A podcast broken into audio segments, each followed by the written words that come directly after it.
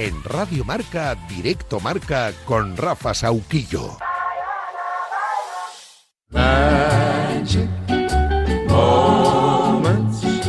Os recuerdo que hoy estamos sorteando el décimo de la lotería de Radio Marca con el pollito de oro. Este año nuestro número es el 34.280. ¿Quieres participar? ¿Quieres un décimo de Radio Marca? Es muy sencillo. Solo tienes que mandar un mensaje de WhatsApp, un WhatsApp escrito al número 628 2690 92 con la frase quiero mi décimo del pollito. Quiero mi décimo del pollito antes del final del programa, en el corrillo, que lo empezamos ya mismo, un corrillero o corrillera dirá una hora al azar y el mensaje más próximo a esa hora será quien al propietario de ese mensaje le llamaremos en directo para que cante un villancico. Si el que haya enviado el mensaje a esa hora canta un villancico, será el ganador del décimo. Recuerda jugar con responsabilidad y solo si tienes más de 18 años. Consulta las bases de la promoción en radiomarca.com. Formamos ya el corrillo periodístico habitual a estas horas, un poquito antes, en directo marca. El Corrillo. Y pido perdón a los tres que me estaban esperando. Soy un poco desastre, ¿eh? planificando un poco el timing del programa. ¿eh? Me dejo llevar un poco por el directo, como no puede ser de otra forma en directo marca y voy del tingo al tango, pero creo que, vamos a decir, hacemos un buen trabajo. SEAT Motor 10, concesionario oficial SEAT en Fuenlabrada, lleva 32 años atendiendo a sus clientes con mucho cariño y profesionalidad, cariño que traslada cada día a los siguientes de Radio Marca, patrocinando este espacio de opinión, sí, se llama El Corrillo. Y aquí saludamos primero a las damas. Claudia García, Fos Deporte, buenas tardes. Hola Rafa, perdonado, eh, perdonado. Un Bien, menos mal, menos mal. Manu Martín, hola Martín, ¿qué tal? Buenas tardes. Hola, ¿qué tal? ¿Cómo estáis? Recuérdame cómo era el segundo nombre. Damián. Manuel Damián. Es que me llegó al alma Manuel Damián, ¿eh? pero Manu Martín para, los amigos. Eh, no está mal, no está mal, digo, que tiene un nombre así poderoso. Hombre, ¿eh? hay gente que se apellida Raboso y tú te ríes. O, incluso hay algún Eustaquio, con perdón para todos los Eustaquios, que hombre, no es el nombre más bonito del mundo. Y Joan Prats, Radio Marca Barcelona. Buena tarde. ¿Qué tal? Muy buenas, ¿cómo estáis todos? buenas, tardes, buenas tardes, hombre. Buenas tardes. Bueno, vamos a hablar un poco de la resaca Champions, claro está. Hoy nos ponemos el traje de la Europa League con ese Esparta de Praga Betis a las 7 eh, menos cuarto, desde las 6 en marca europeo y a las 9 de la noche Villarreal Panathinaikos. A ver si metemos también eh, al Betis y al Villarreal en la siguiente fase, después de haber clasificado a 4 de 5 para los octavos de la Champions. Lástima lo del Sevilla, pero Martín, se veía venir, ¿no? Sí, es que es, reiterar eh, eh, lo que venimos contando, no esta temporada, eh, que por mucho que se ganara la, Europa League el año pasado, estos síntomas existían. Yo creo que incluso desde la salida de Lopetegui, no sé dónde he leído hoy que, hay como nostalgia de la estabilidad que dio Lopetegui durante aquellos años. Mira, bueno, claro, te acuerdas siempre del técnico que te ha hecho ganar un título y la última Europa League la, consiguió, la penúltima, la última Mendilibar. Como empezó Lopetegui aquella temporada. Lopetegui, claro. Claro, por, e, no, no, no, no, si, te hablo de eh, el Lopetegui, que se queda segundo en liga, aquellos nervios que hubo que se, podía alcanzar al Madrid, que no, me estoy remontando a dos temporadas atrás. Le vendes medio equipo y le echas a él la culpa de lo mal que empieza la temporada. Y ya empiezas con eh, la montaña rusa esta de entrenadores. A eso le unes las peleas internas entre padre e hijo por el, poder del club. A eso le unes cierta soberbia, que lo digo eh, con todo el dolor de mi corazón porque aprecio mucho al Sevilla, que gente que está dentro de ese equipo, no sé por qué tiene a la hora de enfrentarse a, otros equipos y a los demás, no hablo en el plano deportivo, sino en el plano eh, de empresa y demás, pues son demasiadas cosas, demasiados picos los que se van juntando, se van juntando, y hay una cosa que me preocupa más todavía. Eh, al Atleti le pasó, al Sevilla y al Betis le pasó, esto de que empiezas una temporada mal, la salvas, la siguiente la salvas pero por menos, la siguiente vas al hoyo cuidado al Sevilla. Sí, sí, no le falta razón a Manu. Es verdad Yo que... que no le veo cayendo en la Europa League, que necesita ahí un poco una carambola, pero es que no, está, no está para competir en Europa. Hay una crisis ahí deportiva, institucional, unas guerras interinas e intestinas entre los del Nido y Pepe Castro y demás, que no, no puede ser. ¿Sabes qué pasa, Rafa? Yo, creo que eh, a mí me recuerda un poco al Atlético de Madrid previo a la llegada del, Cholo Simeone, eh, que era un club eh, con muchas complicaciones institucionales y que daba la sensación que cuando algo iba bien, algo en una buena dirección, ya salía alguien, algún dirigente o incluso desde el propio ámbito deportivo, que se encargaba de cargárselo para que fuera mal y fuera polémico. ¿no? Yo creo que el Sevilla vive en un momento donde si algo va bien, son capaces de destruirlo todo con esa crisis institucional, si, queréis, pero también en el ámbito deportivo. ¿no? Eh, hay muchos bandazos, no hay ningún tipo de estabilidad, eh, incluso hay jugadores que deberían dar un paso al frente que tampoco lo dan. Y, el proyecto, digamos, que cuando se afianza, eh, se va destruyendo poco a poco. Y es una auténtica pena porque yo, yo ayer estuve mirando el partido. Eh, es evidente que se, que se complica la, la vida, yo creo, el Sevilla solo. Eh, pero, pero da la sensación con los campos, ¿eh? me refiero. pero, sí, que en tres minutos ve dos Exacto, exacto. Y el equipo lo nota muchísimo, que se queda con 10. Exacto, pero me da la sensación que el, que el equipo eh, tiene un margen enorme. O sea, estoy de acuerdo con lo que decís, ¿no? Que ojito con el Sevilla, porque está en esa sensación ¿no? de dinámica muy negativa, pero yo creo que el equipo es bueno, ¿eh? muy bueno. El Atleti también lo tenía y acabó bajando a segunda. Y tenía ya, ya, ya, ya, por eso, por, eso, por eso la comparación es buena ¿eh? con el Atlético de Madrid. Sí, sí. O sea, tú, tú, miras línea, línea por línea y miras jugador por jugador y individualmente tienen una calidad absolutamente increíble. Sí, estoy de acuerdo. sí que es cierto que tiene un equipazo espectacular. Yo lo que no estoy de acuerdo que se acaba de comentar es que el propio Sevilla, cuando algo funciona, lo van destruyendo poco a poco entre, entre ellos mismos. Yo creo que no es el caso. El caso es que el Sevilla lleva mucho tiempo sin carburar bien. ¿Que han llegado algunos títulos? Sí, pero es que aquí hay un problema problema interno desde hace muchos años y comenzó, eh, bueno, no, se puede señalar solo un culpable cuando un proyecto en general deportivo, en este caso futbolístico, eh, eh, va como va, ¿no? Pero Monchi en su día, cuando estaba aún de director deportivo, relegó un poco su trabajo y eso se vio en el terreno de juego. Inclusive se vio que el propio Monchi, con lo bien que vive en Sevilla, de su Sevilla, y un equipo, un club que lo ha hecho grande como uno de los mejores directores deportivos, se largó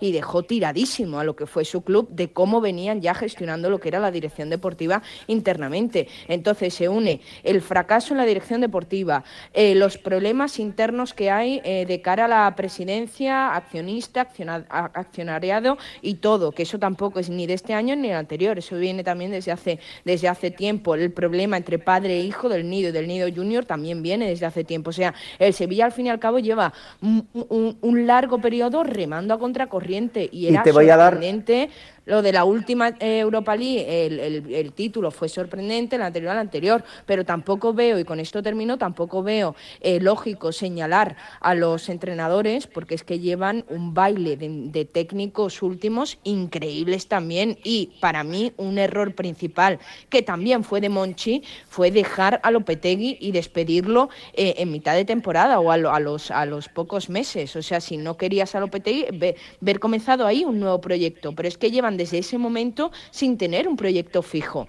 por todo, ya, ya ni por dirección deportiva, ni por presencia, ni por nada, por todo. Y los jugadores se les nota nervioso y se les nota que ya no aguantan más y que ya no están concentrados en el fútbol. Es imposible con esta situación. No, yo quería añadir eh, dos cosas. Uno, a, a Lopetegui no es que no confiaras en él, sino que le vendes medio equipo. Contratas a un entrenador que encima te tima porque es un entrenador que dice, sí, sí, yo estoy contratado, pero hasta que no pasen estos cuatro partidos complicados, yo no me pongo en el este. Y dejas a Lopetegui y, les, y le humillas todavía un poquito más. Con lo cual dice muy poco de la institución, de cómo trata a un entrenador. Y cómo se deja arrastrar por otro que encima les lleva también al fango. Pero no, no, no, a ver, no. Sí, sí, no, pero en la institución, no, el Sevilla Fútbol Club es uno de los mejores equipos de, toda España. Perdóname, Claudia, te lo explico. Si la institución acepta fichar a un entrenador tenerle fichado, pero ese entrenador dice, yo ya estoy fichado, pero, que se hunda un poquito más en el fango el anterior. Eh, pero estás, eso fue como institución estás tratando muy mal a un entrenador que te ha hecho, bueno, de Monchi o, del club, porque el club estaba al tanto, Igual que ahora Diego o es que Monchi hacía todo de manera oculta. director deportivo de Víctor. Pero, pero Monchi hacía todo de manera oculta.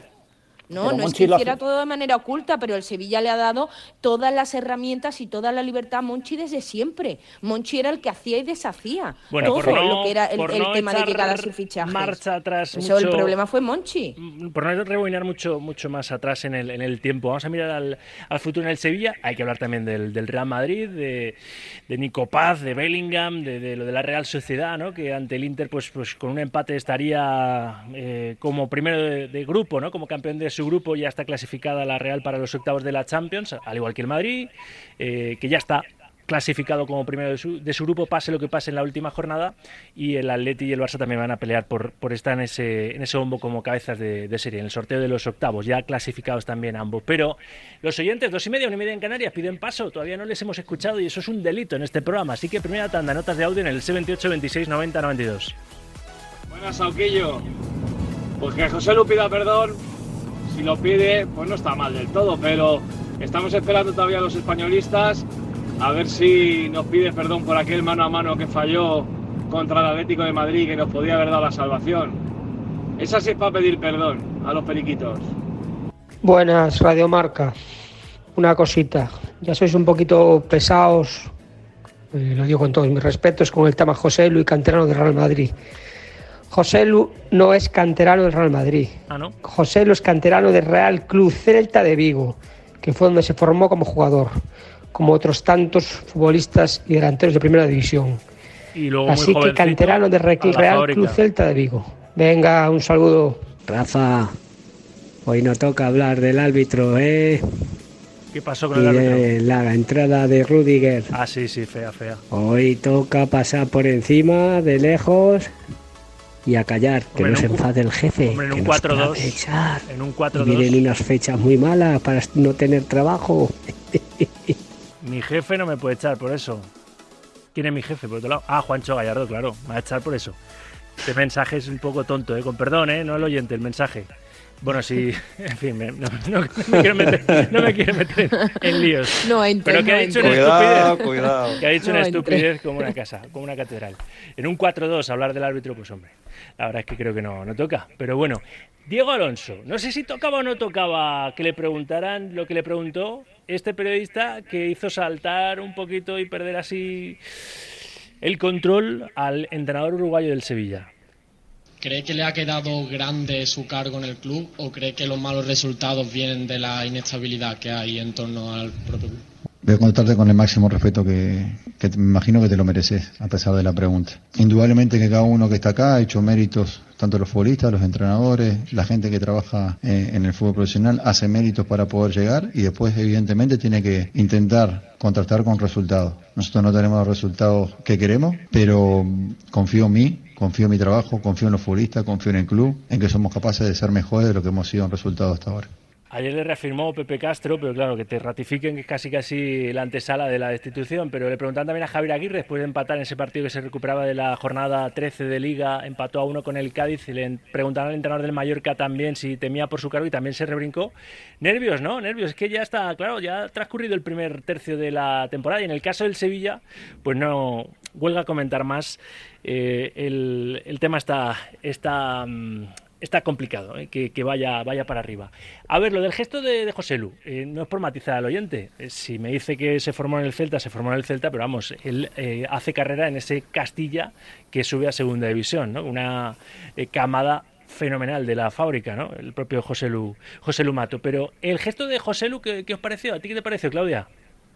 Yo, eh, sinceramente, es que no tengo por qué eh, mm, mm, ponerle un adjetivo a un gesto que sale de una persona que tiene esa, esa personalidad, ¿no? Hay gente que actuaría así, hay otra gente que no actuaría así. Él se sentía en ese momento, después de por Estaba fin muy anotar, frustrado porque después de había las- fallado claro, muchas, sí. ¿no? Y, y, y no solo en este partido, José Lu lleva eh, muchas falladas en las oportunidades que le ha dado que le ha dado Ancelotti y él como futbolista lo sabe. Si en ese momento le salió ese gesto de pedir perdón a la grada, pues mira, chapó. Y si no le hubiese salido el gesto de perdón a la grada, pues tampoco pasa nada. Son personas y hay momentos buenos y momentos malos. Y José Lu no es como para eh, eh, ponerlo en una trinchera y reventarlo porque falle muchísimo, porque el Real Madrid ahora tenga muchísimas bajas y dependa exclusivamente de José Lu, porque si en su momento hubiese estado eh, mm, Asensio, antes de irse al, al Paris Saint Germain, hubiese estado Asensio, que era también como un reemplazo de los titulares, Asensio también ha tenido momentos malos y momentos buenos. O sea, al fin y al cabo estamos hablando de épocas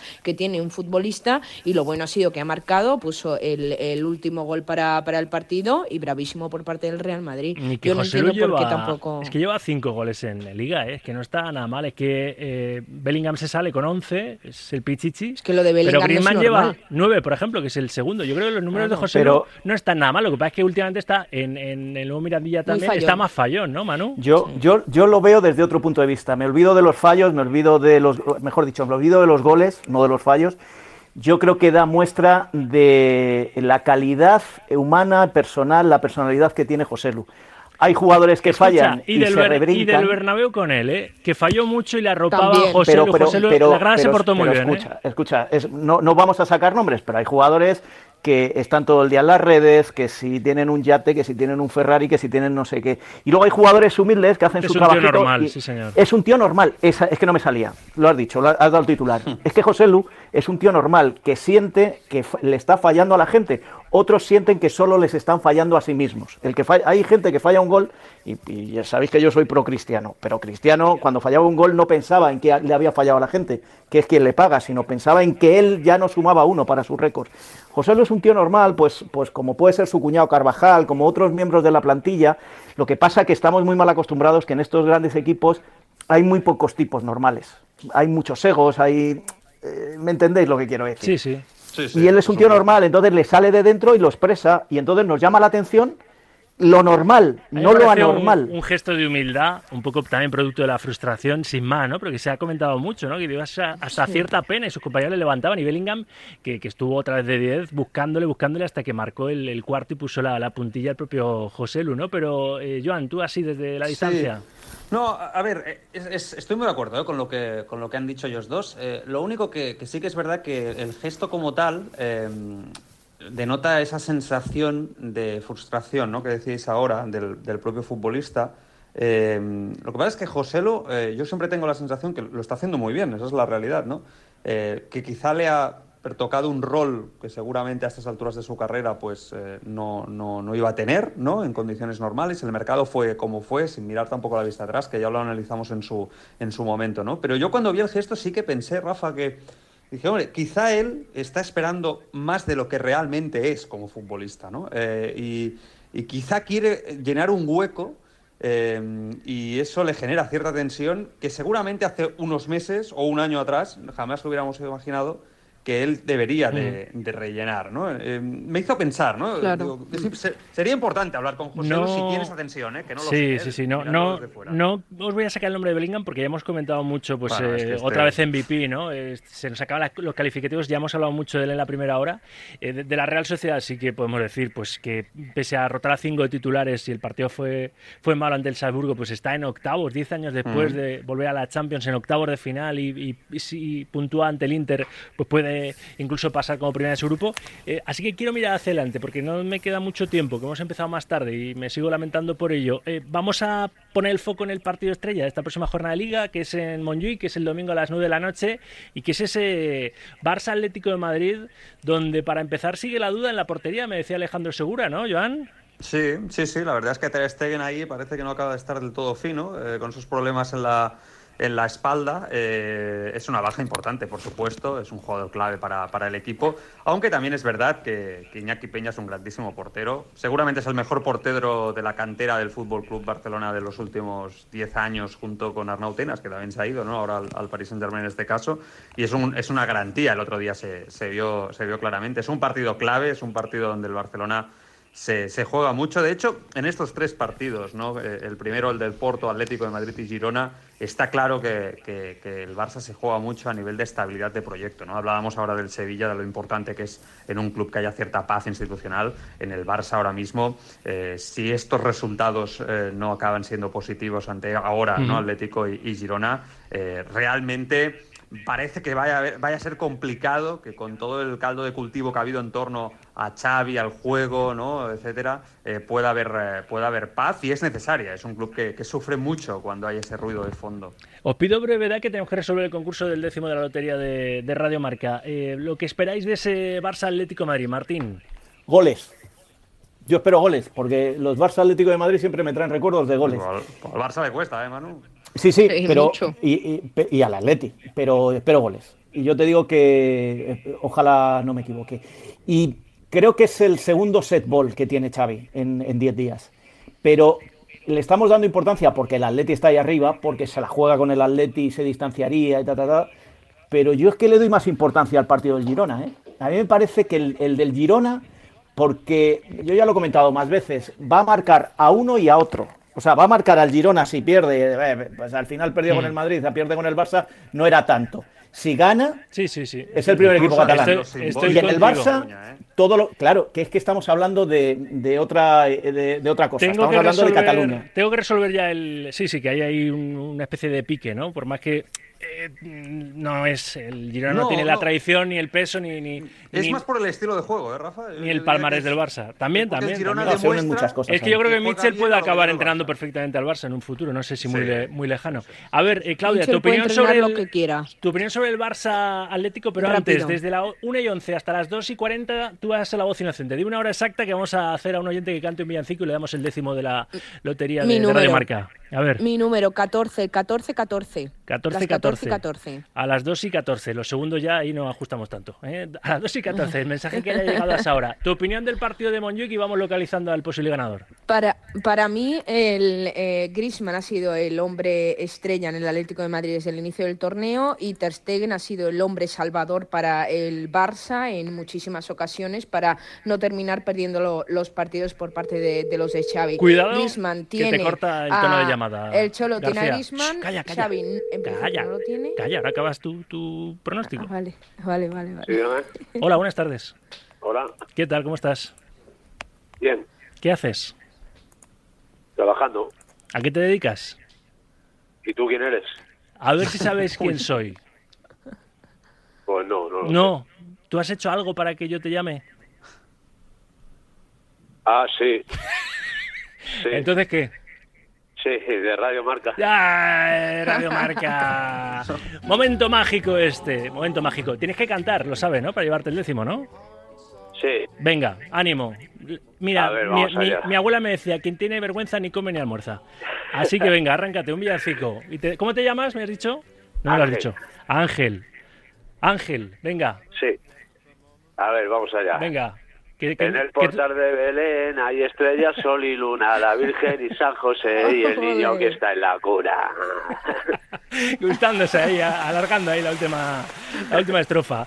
Ángel, has tirado de clásico, ¿eh? villancico clásico. Eh, enhorabuena, ahora te cogen los datos, ¿eh? que te llevas ese, ese décimo de la lotería de, de Radio Marca, ¿eh? te llevas el 34.280. Ángel, felicidades. Pues mu- muchas gracias. Al, Muchas al gracias. principio te has puesto un poco borde ¿eh? conmigo, luego No, ya te has relajado. no, ¿eh? no conocía el número y... Y no, y no estabas escuchando la Y radio. no estabas escuchando la radio, ahí un mira, negativo, un me- negativo. Me acabo, de, me acabo de despegar de ella porque he venido a hacer unas cosas. Bueno, entonces te perdono, pero eres fiel, ¿no? De, de directo marca, de Radio Marca, del Sauki, ¿no? Sí, sí, sí, yo escucho toda la mañana que estoy escuchando Hace muy bien. desde por la mañana. A Hace Vicente muy bien. Ortega, a David Sánchez, a todos. Muy bien, no pierdas el hábito. Gracias Ángel, un abrazo, felicidades. Muy bien, muchas gracias. Nos Hasta tenemos luego. que ir ya repartiendo fel- fe- felicidad, pero a Claudia le ha interrumpido el tono, así que acaba su argumento y, y despedimos el corrillo. No, eso, que el Atlético de Madrid tiene a su hombre estrella desde el inicio de la temporada, lo tiene disponible Griezmann, que si tiene un buen partido, eh, para mí es la victoria más favorable para colchoneros, y el Barça no tiene a Ter Stegen en principio, y sería una baja clave, porque Mm. aunque lo tengan, lleva no, no tiene ritmo tampoco de competición. Así que, ojo, cuidado, porque Pues Xavi, el melón Xavi, yo creo que ya hay que abrirlo como, como pierde este encuentro. Bueno, a ver, a ver. Ya verás cómo nos sorprende yo, Félix. Ya veremos. Se, se saldrá ante el Atleti, ¿no? Tendrá esa cara dura. En fin, no, no sería cara dura, ¿eh? sería profesionalidad. Gracias a los tres, man, un abrazo. Un abrazo para todos. Gracias, Claudia. Gracias, abrazo. Gracias, Joan. Cuidaros mucho, un abrazo. Hasta aquí el corrillo. Un día más con SEAT Motor 10. Te has hecho tres caminos de Santiago y dos vueltas al mundo para sentir un cambio. Y solo has conseguido marearte. Ahora, empezar de cero es más fácil. Con el SEAT León híbrido enchufable con etiqueta cero, podrás moverte por donde quieras, dentro y fuera de la ciudad. Y con entrega inmediata para empezar ya con todos tus planes. Descúbrelo en Motor Die, Avenida de la Industria 3, Polígono La Cantueña, Fuenlabrada.